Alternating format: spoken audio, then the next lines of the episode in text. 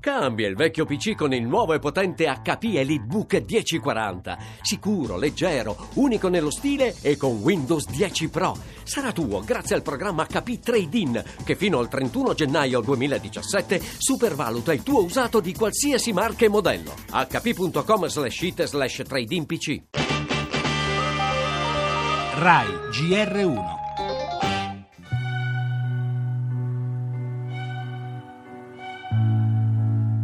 Non è solo la capitale della cultura 2016, Mantova è molto di più, è la città dove si vive meglio. Estremamente vivibile, a portata d'uomo, è piccolina ma insomma un po' con tutto.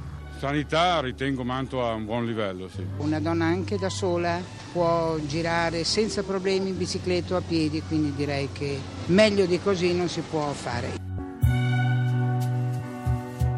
All'ultimo posto Crotone, preceduta da Siracusa, Napoli, Agrigento e Trapani. Crolla Roma che precipita in basso di ben 19 posizioni. Io la sera ho difficoltà ad uscire, ho molta paura. E io ho avuto problemi con mia madre, ho visto vari ospedali e mi sono sempre trovata male. Per vivere bene devi avere un tenore di vita alto, devi, devi guadagnare bene. Quando si dice Mantova si parla della provincia di Mantova, che è una piccola città con un grande territorio rurale attorno, quindi dobbiamo pensare che siano le aree metropolitane che sono più in difficoltà e io tenderei ad imputarlo alla crisi di fiducia fra istituzioni e cittadini che sono anche utenti. Più di uno spunto emerge dall'annuale classifica di Italia Oggi e dell'Università La Sapienza di Roma sulla qualità della vita nelle province italiane. In primo luogo quello sottolineato dal sociologo del territorio Giorgio Osti, ovvero la prevalenza delle aree meno urbanizzate sulle metropoli. Dopo Mantova, città più vivibile, ci sono Trento, Belluno, Pordenone, Siena e Parma, mentre Milano è 56esima, Torino 70esima, Roma al posto 88 e Napoli terzultima al numero 108. L'altra osservazione riguarda la differenza tra nord e sud.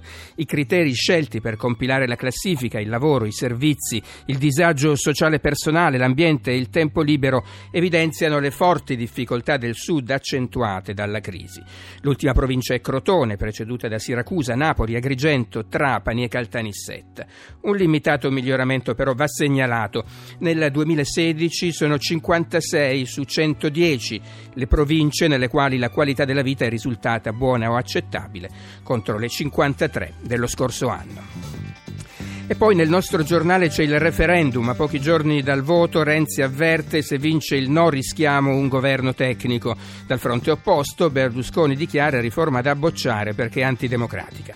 Torneremo a parlare del lungo addio di Cuba a Fidel, a Lavana oggi l'omaggio di Plaza della Revolution, spazio anche per le notizie politiche dalla Francia, gli schieramenti si preparano alla corsa all'Eliseo, il centrodestra ha scelto Fillon, nella sinistra il Premier Valls potrebbe candidarsi in contrapposizione al presidente uscente Hollande. Per la cronaca, il maltempo, le regioni colpite dalle alluvioni contano i danni, mentre stanno per arrivare in tutta Italia freddo e vento. Infine lo spettacolo, aperta con il Tristano Isotta di Wagner, la nuova stagione del Teatro dell'Opera di Roma e per lo sport, la battuta d'arresto della Juventus mentre la Roma aggancia il Milan al secondo posto.